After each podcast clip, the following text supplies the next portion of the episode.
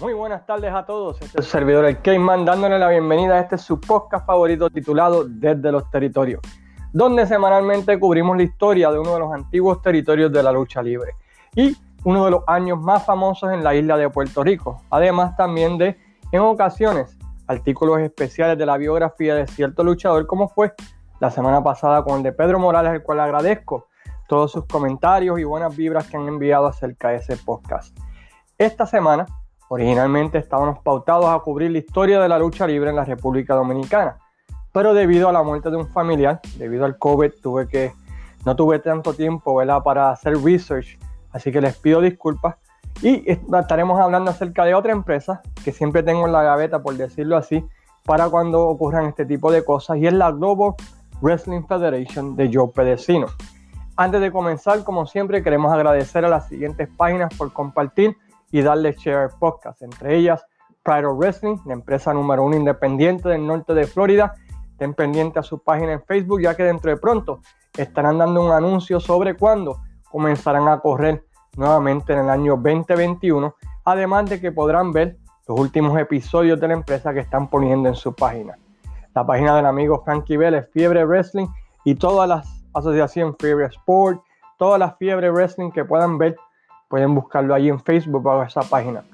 La página de nuestro hermano y amigo, página hermana Lo Mejor de la Lucha, donde todas las semanas Juan González presenta el Top 10, Top 20, presenta reseñas de luchas específicas y presenta la lucha libre de una manera súper positiva. Así que recomiendo que vayan y visiten esa página.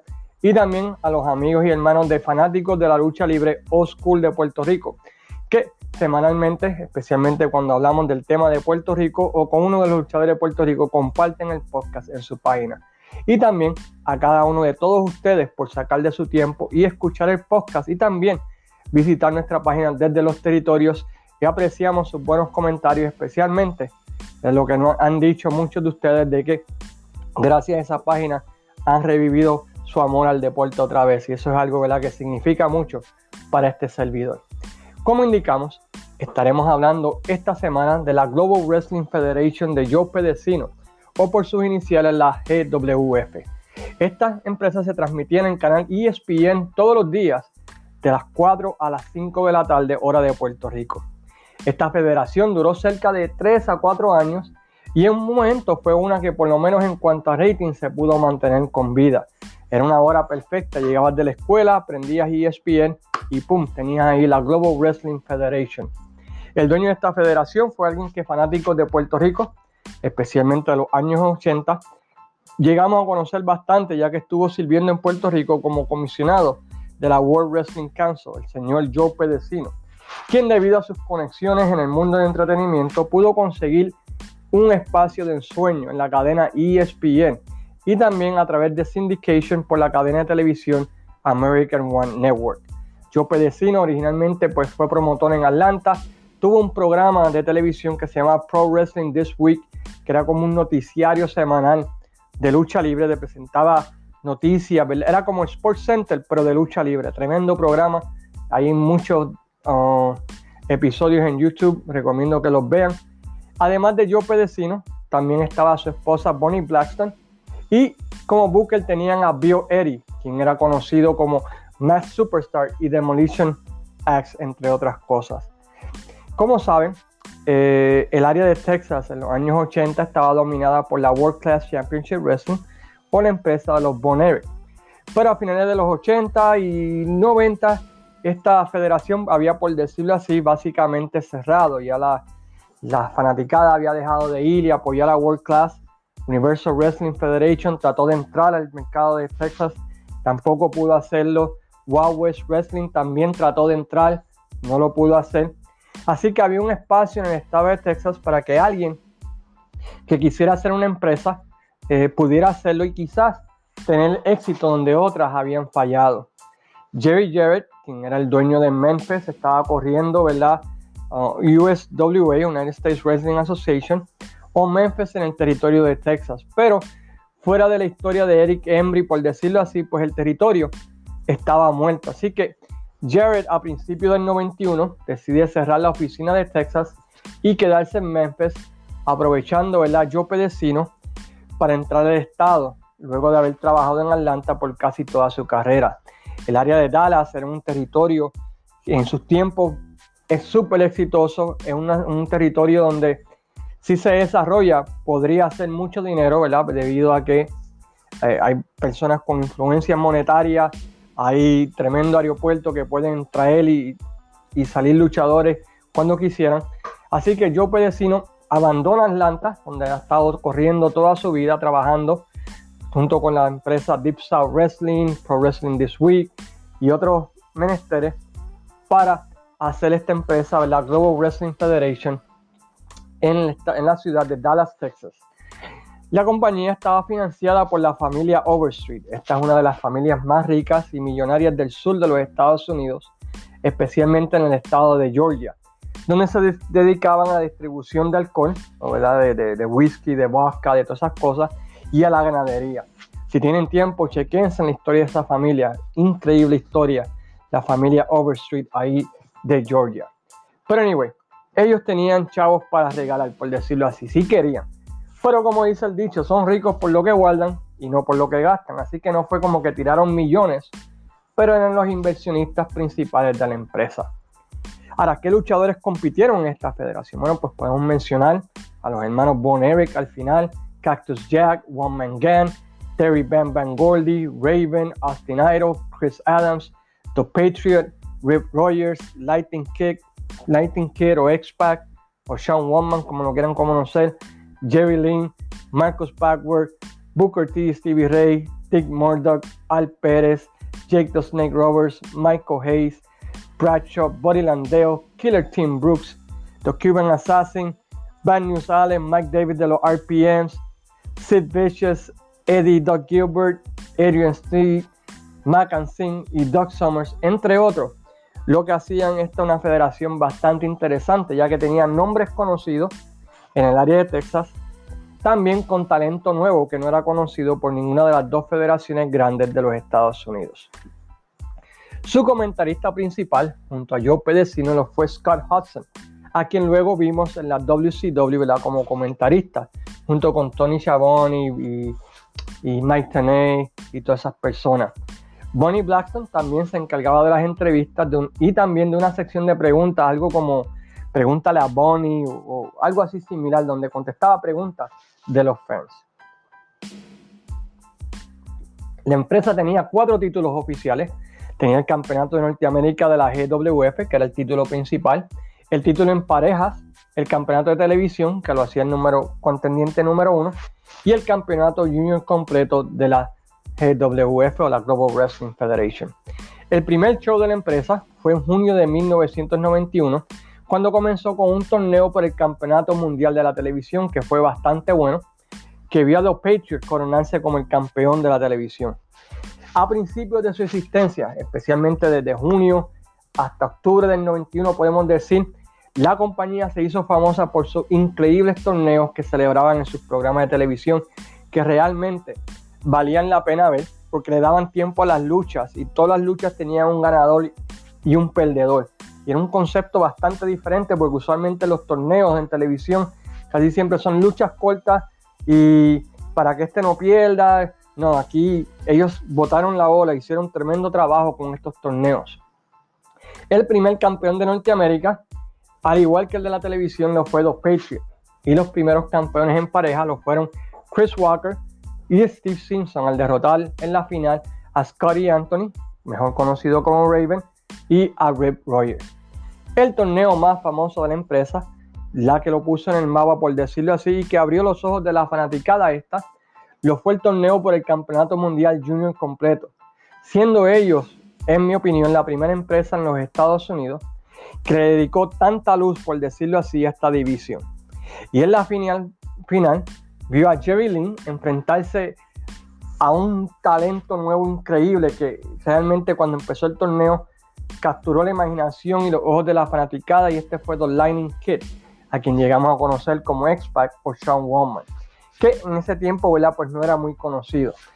En una de las mejores luchas de ese año, según la revista Pro Wrestling Illustrated y de los Observer de ese año.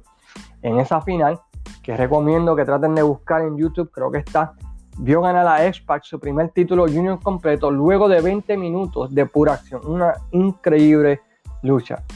La división junior de la empresa fue tan buena y llevó, que llevó a que otras empresas trataran de recrear esa magia, especialmente la WCW en el 92, intentando crear su propia división junior completo. La estrella principal de la federación al principio, si no se han dado cuenta, fue los Patriots, Dale Wicks, quien recibió su primera oportunidad nacional, por decirlo así, y rápidamente se convirtió en la cara de la empresa, teniendo dos buenos feudos. Un feudo al principio de la empresa con un grupo llamado El Cartel, que estaba compuesto por Sin, que llegamos a conocer como Norman the Lunatic o Bastian Burger, Cactus Jack, Rip Rogers y Raven. Pero el feudo más grande, por decirlo así, de los Patriots fue en contra de los Dark Patriots, quien era Doug Gilbert bajo una máscara. Ambos lucharon a través de todo el invierno del 91 y principio del 92 en toda clase de lucha. Básicamente la historia era como el TNT versus Original TNT de quién era el verdadero Patriot, ¿verdad? Entre ambos, eh, uno decía que era el verdadero, el otro decía que era el lado oscuro del Patriot. la historia era una fácil de comprender, ¿no? De quién era el verdadero Patriot de la lucha libre. Finalmente, en enero 31 en ESPN, Dark Patriot gana el título de Norteamérica cuando le tira ácido en los ojos de dos Patriots, en lo que se diría llevaría a revanchas entre ambos. Lamentablemente, como sucedió a través de la historia de Global Wrestling Federation y de muchos de los territorios en ese tiempo, cuando alguien se ponía over o era popular o tenía o se veía que tenía potencial, venía la WCW o la WWF, le ofrecían más dinero y se lo llevaban.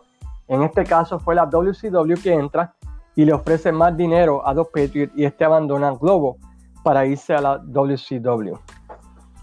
Durante este tiempo también la federación empezó a presentar una historia donde había un luchador que se llamaba The Handsome Stranger. Y este luchador, ¿verdad? Salía en televisión y le daba rosas a la fanaticada, le daba rosas a Bonnie Blackstone.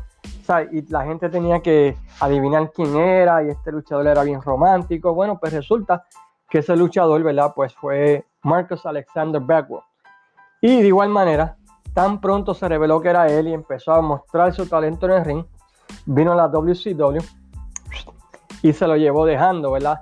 A, la empresa sin dos de sus figuras principales o más populares de la empresa. Esto llevó entonces a que el feudo se moviera entonces a una persona que lamentable durante ese tiempo y a través de toda su carrera, pues era una persona que aunque era un genio creativo, era un genio como luchador, era una persona inestable. Y estamos hablando de Eric Gilbert, que entra a la federación y comienza un feudo contra Dark Patriot, contra su hermano. El feudo, la realidad estuvo muy bueno. Pero una vez Eddie gana el título de Norteamérica del Dark Patriot, ocurre lo que siempre ocurre cuando Eddie no veía las cosas que, se, que le hacían caso a este, o no le gustaba la manera en que el, la historia iba, o no le gustaba la manera en que las cosas estaban saliendo y se marcha, ¿verdad? Dejando la empresa en el sin el título. Tristemente lo hizo cuando era campeón, llevándose el, el, título al territorio de Memphis y corriendo un feudo de unificación con Jerry Lawler en Memphis. Luego de varias semanas, la GWF se da cuenta de que Eddie Gilbert no va a regresar, deja vacante el título y también despiden a Dark Patriot, quien hasta ese momento había recibido la oportunidad más grande de su carrera de la empresa, dejando a esta durante este tiempo sin su principal face y principal rudo. Y esto era algo constante en la historia de Global Wrestling Federation. Daban un paso para adelante y daban dos para atrás debido a situaciones fuera de, control. Luego de la salida de Gilbert y Dark Patriot sucede otra cosa. A mediados del 92 hasta el otoño del 92, la familia Overstreet, recuerden, son ricos por lo que guardan, no por lo que gastan, ven que la inversión pues no está trayendo los frutos que ellos esperan, ¿verdad? Usualmente las personas invierten esperando que reciban dinero, no tienen la paciencia que requiere el mundo de la lucha libre para, hacer esto y dejan, retiran su inversión de la empresa dejando a Joe Perecino básicamente corriendo a buscar otros inversionistas y a tener que él correr con los gastos de la empresa, dejando, por decirlo así, a Joe Perecino solo, ¿verdad? con todo lo que llevó todo lo que lleva a correr una empresa, pagar televisión, pagar producción, pagar luchadores, pagar house shows y así por el estilo. Esto llevó a que Pedecino pues aún más tuviera que cortar talento de roster y bajar la calidad de la programación y de luchas por tratar de ahorrar dinero. A finales del 92, para complicar otro golpe más para Joe Pedecino, la WWE, por alguna razón u otra, demanda a Joe Pedecino y a Global Wrestling Federation porque el nombre Global Wrestling Federation era, según la WWF, muy cercano al nombre World Wrestling Federation. Y todo lo que conlleva pagar abogados, pagar esto y la corte y la juicio, creándole más problemas económicos a Joe Pedecino. Pero la demanda, ¿verdad? Pues la WWE perdió. Y a diferencia de Puerto Rico, donde el, el perdedor tiene que pagar los gastos aquí en Estados Unidos, dependiendo del estado, eso no es así. Así que Joe Pedecino gastó mucho dinero por tratar de, ¿verdad? de mantener el nombre de la empresa. Joe continúa tratando de crear estrellas, traer luchadores, pero a principios del 93, Pedecino también tira la toalla y decide dejar la empresa junto con su esposa Bonnie Blackstone y vende los derechos de la compañía a una empresa llamada North Star Promotions, una empresa de entretenimiento del área de Dallas, Texas. Y básicamente de ese momento en adelante, la empresa se convierte en World Class Light, donde muchas de las antiguas estrellas de la empresa World Class hacen su regreso a la compañía Global Wrestling Federation, incluyendo ¿verdad? Los, los comentaristas de World Class. Básicamente North Star eran parece que fans de World Class y deciden traer ¿verdad? a todas esas estrellas de los años 80 de la World Class de vuelta a Dallas, Texas para presentar lucha. Luego de eso, ¿verdad? Pues se hizo un torneo, el, el título de la empresa fue ganado, chequense por esto, por Scott Posky, el hijo de Ivan Posky. Pero este, debido a problemas de droga, fue despedido dejando el título vacante y el título brincó de mano en mano por el resto de la asistencia en la empresa, siendo ganado entre otros por Brock Price, a Stevie Ray de Harlem Heat, hasta que llega a manos de Iceman King Parsons, que nuevamente le da estabilidad uh, al título mundial, defendiéndolo, ¿verdad? En varias ocasiones, estableciéndolo nuevamente, Y no está el brinca-brinca de ese título. Este tiene un excelente feudo contra Chris Adams por el título de la federación, con ambos intercambiando el título en varias ocasiones hasta el cierre de la compañía, siendo Chris Adams el último campeón de la empresa. Skander Akbar, quien era una persona famosa en los años 80 en el territorio de World Class Universal Wrestling Federation, regresa en el 93 junto con su, su ejército, dándole estabilidad en el lado rudo, teniendo feudo en contra de los Von Erics, Chris Adams y otros luchadores durante ese tiempo. Todos estos cambios pues le da cierta estabilidad a la empresa, aumentando las asistencias en las carteleras locales en Dallas, Texas. Una pareja que aprovechó esta oportunidad de la nueva empresa y de esta exposición lo fue el Ebony Experience. Esta pareja estaba compuesta por Booker T y Stevie Ray, que rápidamente llegamos a conocer nosotros acá como Harlem Heat, que rápidamente se establecieron como la mejor pareja del territorio, ganando los títulos mundiales en pareja de la federación el 31 de julio del año 1992, de la pareja de los Goodfellows, una pareja compuesta por Gary Young y Steven Day, dos estrellas regionales del área de Dallas que eran conocidas en esa parte. El Ebony Experience, pues defendiendo el título, tuvo feudos contra Black Bart y Johnny Manteo, conocidos como los Rough Riders, Axo y Ian Rotten, que llegamos a conocer en la ECW, pero eran conocidos en, en Global Wrestling Federation como los Bad Breed. También tuvieron un excelente feudo contra los Texas Mustangs, que eran eh, Bradshaw, que llegamos a conocer en la WWF, y Bobby Duncan Jr., ¿verdad? Que vimos en la WCW que lamentablemente falleció. Ellos tuvieron los títulos hasta mayo 7 del 93, donde los perdieron contra los Sicilian Stallions, que eran una pareja compuesta por Guido Falcón y Vito Mussolini. Yo creo que este era Big Vito, pero no, no estoy seguro. Poco después, nuevamente, reciben una oferta de parte de la WCW, donde se convierten en Harlem Heat y como dicen, el resto es historia. Nuevamente, estrellas creadas locales, The Patriot, Bagwell, eh, Ebony Experience, brincan, ¿verdad? A donde hay más dinero y más oportunidades, según ellos, en la WCW. Por alguna razón u otra, a finales del 93, a principios del 94, todo lo que estaban levantando la empresa se fue al piso cuando Northstar empieza a pedir más entretenimiento deportivo que lo que la fanaticada de Dallas conocía, que era lucha libre. Y esto llevó a una época increíble de mal booking, ideas sin sentido. Entre ellas, por ejemplo, podemos mencionar uno de los comentaristas se golpeó, eh, comenzó a tener amnesia y se creía que era Elvis Presley. Y comenzó a empezar a, imitar a Elvis Presley narrando las luchas y, y look at the headlock, y así por el estilo, cosas ridículas. Y quién puede olvidar la famosa lucha de bungee jumping donde dos luchadores estaban a 150 pies y se tiraban de bungee jumping y peleaban. Si la encuentro la voy a poner en la página. Una de las peores ideas creativas en la historia del deporte. Esto llevó a que la fanaticada eh, empezara a dejar de ver el programa y asistir a las carteleras locales en Dallas.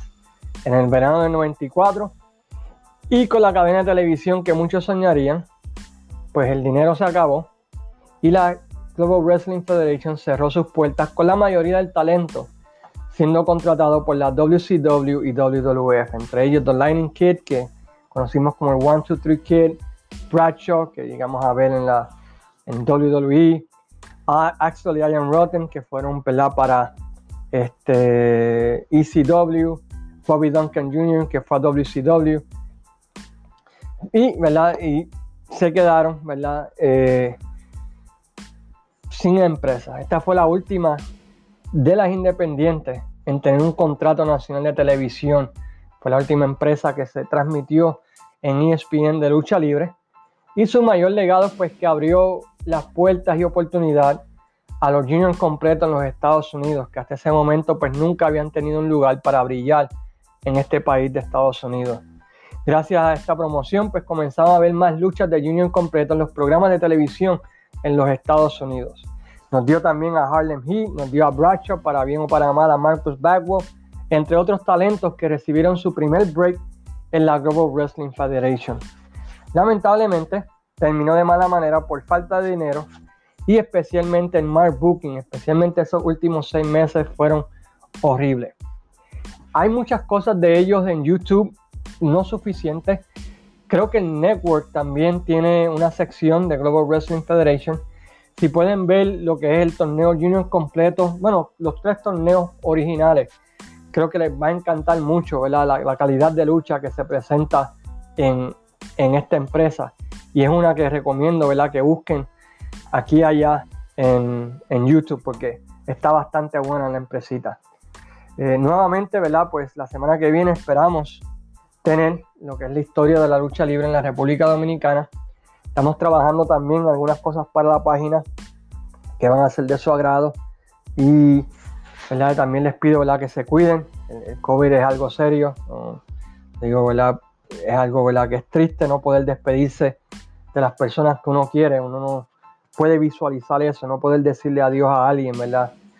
Hasta que es muy tarde, así que cuídense, protejan a sus familias, protejan a sus viejos, que son los mayormente afectados, ¿verdad? Por esta condición del COVID. Así que no quiero deprimirlo, ¿verdad? Pero este, cuando le toca a uno en la puerta, ¿verdad? Pues uno quiere que no le pase a más nadie, ¿verdad? Lo que sucedió la semana pasada con este servidor y con su familia. Mientras tanto, gracias por el apoyo a desde los territorios. A la página sigue creciendo. Déjenos saber qué quieren escuchar. También gracias por su apoyo a Wrestling Dome y también a las páginas hermanas. Con eso en mente, se despide ¿verdad? el Caveman deseándole a todos buena salud buenas tardes y otra vez muchas gracias y hasta la semana que viene. Nos vemos en Desde los Territorios.